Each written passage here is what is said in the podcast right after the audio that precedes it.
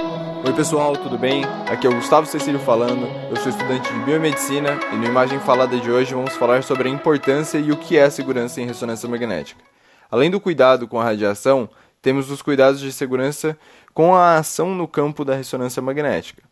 Quanto mais um corpo está próximo ao campo magnético, mais ele vai sofrer influência, ou seja, ou vai ser atraído ou repelido.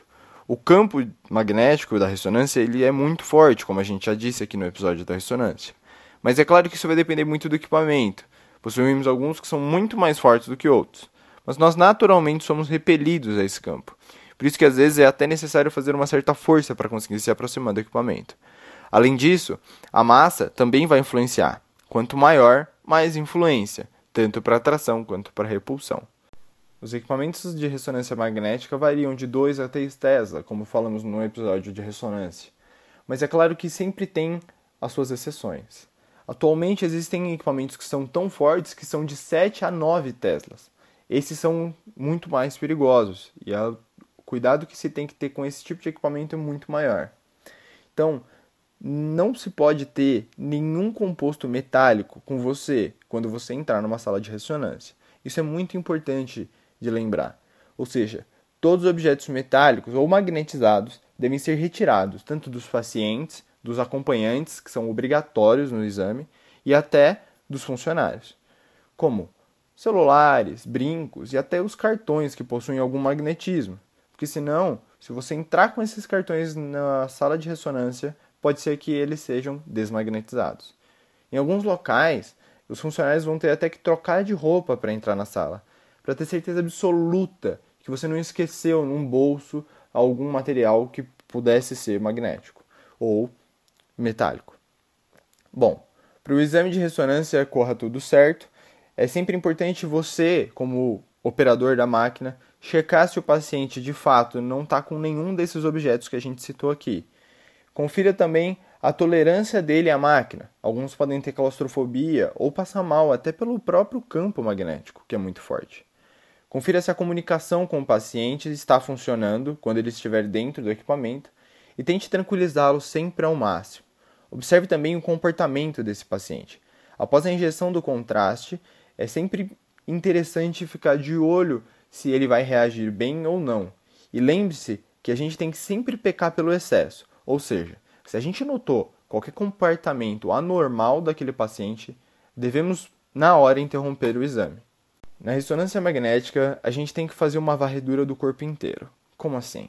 Bom, a gente tem que checar o paciente inteiro, se ele de fato não está com nenhum equipamento, já que ele vai ser submetido ao campo em todas as partes do seu corpo, o que não acontece na tomografia ou no raio-x, porque dependendo do protocolo, apenas uma área que é solicitada ali para o exame que é importante que se tire os pertences ou coisas do gênero, por exemplo, no rosto numa tomografia é, ou num raio-x, é importante lembrar de tirar óculos, é, se tiver ah, algum outro equipamento junto ao rosto, como ah, lente de contato, é, protetor auricular, enfim. Na ressonância magnética isso não existe.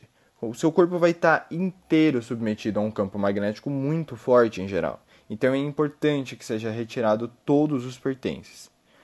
Bom, essas são algumas regras e boas práticas de como agir, assegurando cada vez mais a segurança, tanto nossa, do nosso equipamento e a do paciente. E é isso que a gente tem que sempre lembrar. A gente tem que prezar pelo nosso equipamento, pela boa qualidade do nosso paciente, ou considerando que ele não vai vir a passar mal, ou tentando reduzir o máximo de mal-estar que ele possa vir a ter.